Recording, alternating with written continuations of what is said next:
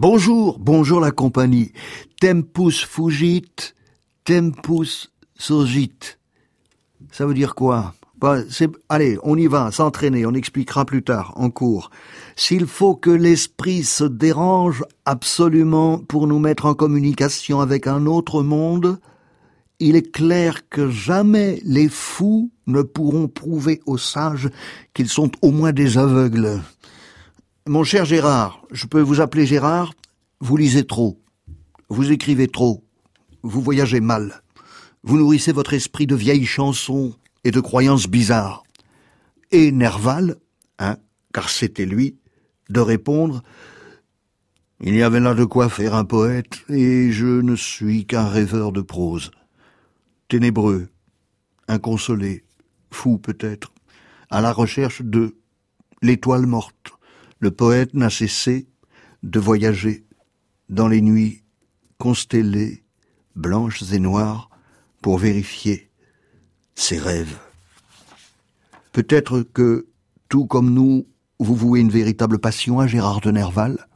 Nous sommes avec Éric Poindron dans Comme un bal de fantômes. Savez-vous que dans la nuit du 1er octobre 1838, alors qu'il revenait d'un voyage en Allemagne avec Alexandre Dumas et son Ida Ferrier, le poète s'arrête à Troyes, quittant la voiture sans la moindre explication.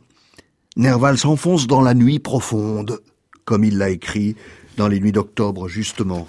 Des corridors, des corridors sans fin, des escaliers, des escaliers où l'on monte, où l'on descend, où l'on remonte, et dont le bas trempe toujours dans une eau noire, agitée par des roues, sous d'immenses arches de pont.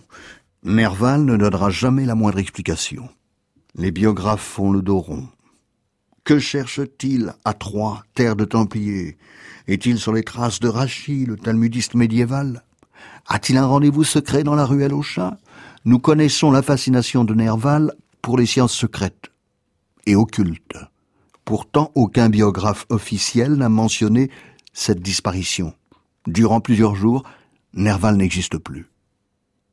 Alors voilà pourquoi nous existons, dit Éric Poindron, qui anime un cabinet de curiosité en ligne, Curiosa, etc. Le chercheur est un homme de raison, le poète est un homme de terrain et d'intuition, et peut-être doué d'une incurable imagination. Il ne fouille pas dans les archives, certes, il est là pour rétablir l'imagination, pour enchanter aussi. Appelons cela les coulisses du possible. On tourne les pages, on batifole, on papillonne et on arrache au chapitre apprentissage entendre les enfants. Songez encore qu'il existe des rues pavées et discrètes, des Noëls et des horizons. S'envoler, oui, c'est ça, s'envoler, fondre devant les blés coupés, frissonner et se réchauffer, faire silence et sourire au matin croire à toutes les Vosges, n'être jamais dupe des poètes, ne pas croire aux mots de Nerval, masser les pieds que l'on croit précieux, entendre les désarrois d'un visage, apprendre à se taire, rire encore, apprendre à se taire encore.